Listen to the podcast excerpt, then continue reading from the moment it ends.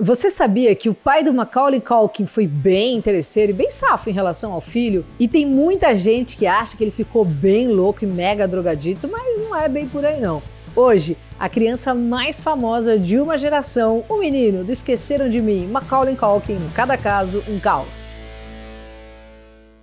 Olá, eu sou a Luca e por aqui o assunto é biografia e psicologia, tudo feito com Rafa Bolo da Pombo Produções. Hoje, com comentários do professor, psicólogo, ensaísta, o Leonardo Goldberg e apoio da melhor escola online do Brasil, que é a Music Dot. Quer aprender a cantar? Prefere um curso de sax, por exemplo, de teclado? Também tem. Você consegue fazer quantos cursos de música quiser com a Music Dot. Aliás, lá você aprende a tocar a primeira música em 10 minutos, sem enrolação, e a primeira aula é de graça. Tem professores que respondem suas dúvidas, que dão expediente, estão sempre ali para você. Então aproveita e pega o desconto que está na descrição, musicdot.com.br barra promoção barra Luca. Macaulay Carson Culkin nasceu no dia 26 de agosto de 1980 em Nova York. Ele é o terceiro de sete filhos do casal Kit Culkin e da Patricia. Infelizmente, duas irmãs já morreram, uma por overdose e outra num acidente de carro. Desde pequenote, assim, o Macaulay já foi atraído para os holofotes. Né? A primeira gig foi no teatro aos quatro aninhos de idade. Isso rolou quando a vizinha que trabalhava no teatro estava ali querendo escalar né, um menininho fofo para uma produção e venha, chamou o Macaulay. Nessas, começou a se aprofundar, fazer vários testes e aparecer em comerciais de televisão. A família era bem humildade, assim, então se os produtores não pagassem o transporte de ida e volta, não ia ter como, ele não tinha nem como fazer o lance. Além disso, depois dos trabalhos, ele ficava se enfiando ali nos buraquinhos das salas, nos cantinhos, caçando moedinha. Bem isso assim, né? Que as pessoas deixavam cair, ele ia lá, juntava tudo. Todo o carisma e talento começaram a dar os frutos mesmo em 88, né? Quando ele estreou na, no cinema com o longa O Rochedo de Gibraltar. Então, com oito aninhos ali, ao lado de nome como, como Kevin Spacey, Bill Pullman, só grandão. No ano seguinte, ele estava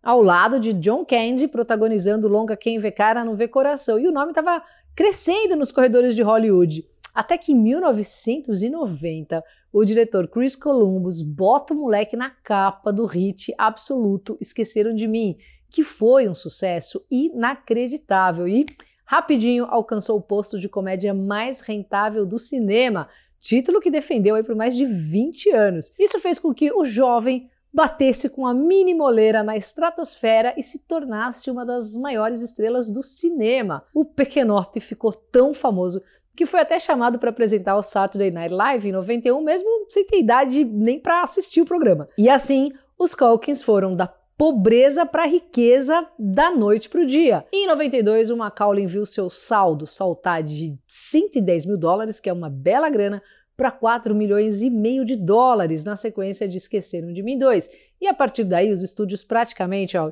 jogavam dinheiro no moleque com cifras assim milionárias em longas como O Anjo Malvado, o Riquinho. Quem tava com um sorrisão ali bonitão de orelha a orelha era o pai, né? O Kit Culkin, que também tinha sido um ator mirim e sempre fez de tudo para entuchar os filhos no show business. Quando conseguiu o que queria com o Macaulay, largou o trampo que tinha na igreja e virou empresário do filho. Mas ali no começo dos 90 começaram a surgir rumores de que o pai jogava pedra na lua, era bem louco no sentido de sem noção mesmo. A má fama foi crescendo na boca pequena e tomando a grande mídia, onde o acusavam de ser um pota de um mala chantagista que usava a imagem do filho para fazer o que bem entendesse nas produções. Exigia mudança de roteiro, de equipe, de diretor, tentava enfiar os outros filhos em tudo que era produção, sabe? E era conhecido por ser tipo um divo chiliquenta. E não era só isso não. Anos depois, o resto da família Macaulay definiram o pai como um tirano doméstico. Ele conta que tudo que o pai tentou ser na vida, ele conseguiu antes dos 10, o que parecia então deixar este senhor mordido de ciúmes. O irmão do Macaulay, Kieran Culkin, que também era empresariado pelo pai, chegou a dizer em entrevistas que eles não sabiam o que queriam fazer da vida e eram muito pequenos para dizer não. Além disso, o pai batia nos filhos direto e também na, na, esposa, na dona Patrícia, a mãe dos meninos, chegando ao ponto de socar a mãe quando ela estava grávida. Numa carta aberta ao pai, publicada em 2006, o Macaulay falou: Não precisava ser assim, a gente podia ter continuado pobre, você me mostrou o que era ter medo, você machucou muito as pessoas, você fez muitas pessoas chorarem, você fez a minha mãe chorar. A única coisa que ele me ensinou foi como não ser com meus filhos como ele era comigo. Ele era um cara mau. Bom, fora as tretas com o pai, a fama também cobrava o preço, né? E o Macaulay, criança de tudo, não sabia como lidar com aquele assédio monstruoso.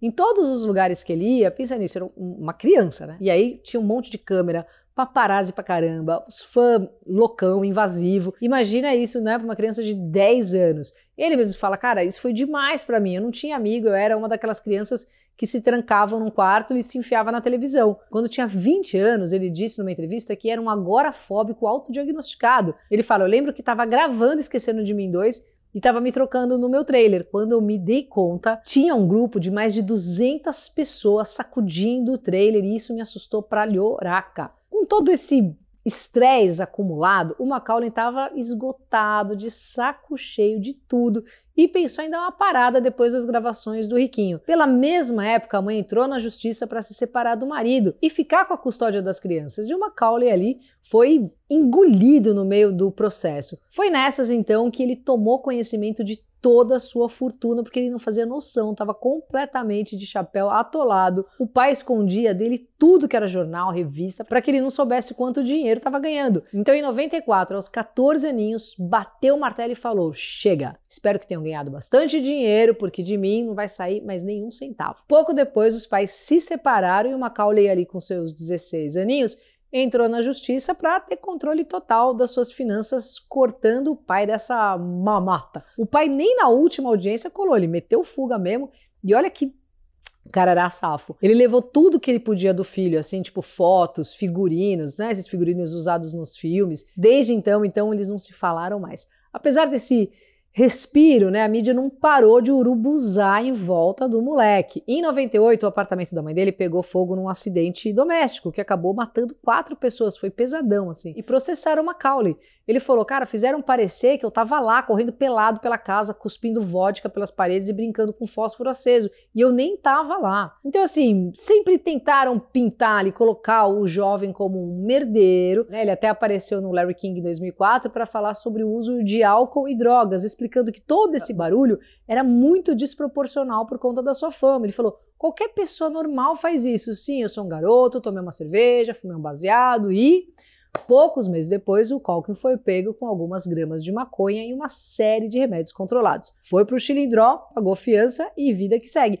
Foi mais ou menos nessa época aí que começaram a aparecer aquelas fotos que ele tava só a capa da gaita, ali bem chassi de grilo e tal, e vários tabloides especularam sobre a sua decadência, falando que aquela aparência era coisa de drogado, que ele devia estar usando crack, heroína. Mas ele sempre jogou limpo, falou: cara, eu dava uma bagunçadinha com os ilícitos, mas isso nunca chegou a ser um problema, foi sempre na recreação. E em 2005, mais polêmica. O Culkin defendeu Michael Jackson no julgamento de abuso sexual do amigo, onde chamou as alegações contra Jackson de absolutamente ridículas. O Culkin conheceu Jackson no início dos anos 90, né, e passou um tempo no Rancho Neverland, além de estrelar o clipe de Black or White. Eles eram tão brothers que o Macaulay é padrinho dos dois filhos mais velhos do Michael, Prince e Paris.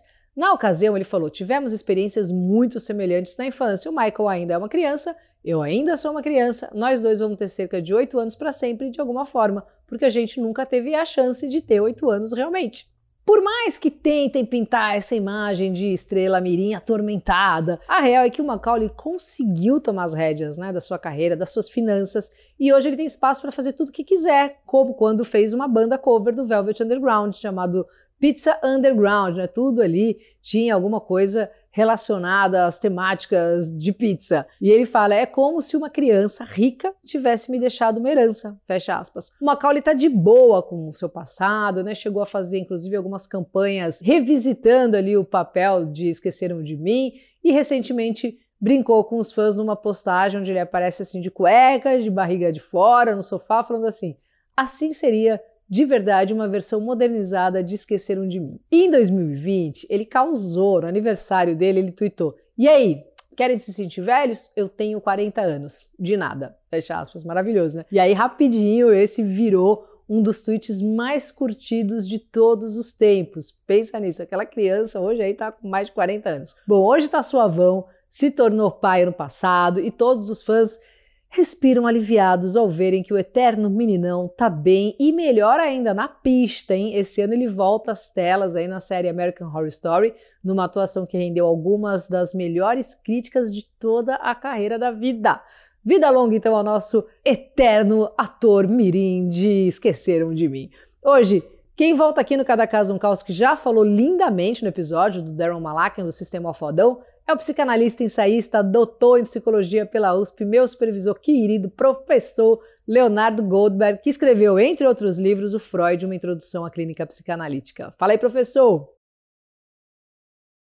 Bem, eu acho que esse caso leva a gente a refletir sobre diversas variáveis assim. A primeira delas, eu acho que é essa coisa do sucesso ou de um sucesso extremo bastante novinho, né? Inclusive o próprio Freud escreve, né, um texto chamado Os que fracassam quando triunfam. É exatamente quando alguém, né, tem uma espécie de desejo decidido, realizado, ele vai lá e põe tudo a perder. Por quê? Porque de certa forma não estava relativamente preparado com esse grau de de, fazer valer, né? Imagina então uma criança que nem tem uma dimensão assim é, muito própria de um desejo. Geralmente a criança assim tem que se haver com, com as fantasias, com os quereres, com os desejos dos próprios pais, né? Então ela tá assim numa dimensão de reconhecimento que ela não sabe nem exatamente se é dela ou se é do círculo familiar. E aí tem essa coisa do crepúsculo dos deuses, né? Uma subida uma estabilização, até um certo declínio muito cedo.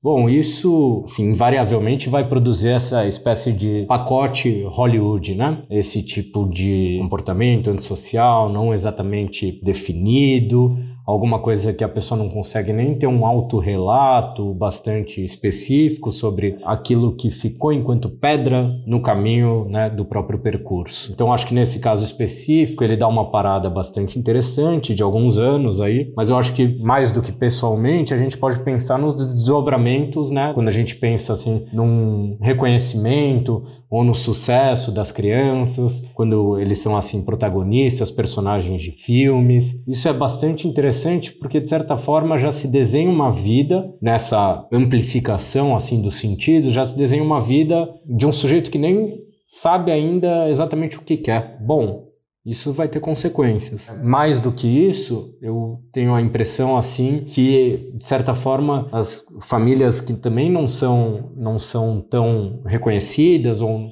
reconhecidas nessa dimensão de sucesso vivem muitas vezes com questões parecidas, né? Quantas vezes a gente não tenta realizar um desejo que a gente não sabe exatamente de onde sai, que tem um outro familiar lá que diz mais ou menos que a gente deve escolher em relação aos nossos amores, em relação às nossas profissões, carreiras, vocações, e a gente não consegue nem diferenciar o que a gente quer e o que o outro quer da gente, né? Ou o que o outro quer pra gente. Bom, amplifica isso e pensa assim num dos mais reconhecidos do mundo, se eu não me engano, o segundo em lista de fama é, de atores mirins, com uma fortuna praticamente incalculável em medida e proporção. Esse é um pacote bastante difícil da gente pensar em uma certa, né, fazer valer ou diferenciar o que ele quer para si mesmo e o que os outros querem para ele, o que, que ele quer de percurso, né, que tipo de dimensão ele vai dar para o próprio percurso, para a própria vida a partir disso. Bom, acho que esse comentário é mais ou menos o que a gente pode pensar a partir dessas intempéries que ele encarou. Um super agradecimento pelo convite e um forte abraço. Até, Luca. Demais. Valeu, Léo. E você, curtiu? Gosta de música, psicologia, biografia? Então se inscreve que toda semana tem mais vídeo aqui no canal e me segue no Insta, Luca89FM. Até quinta.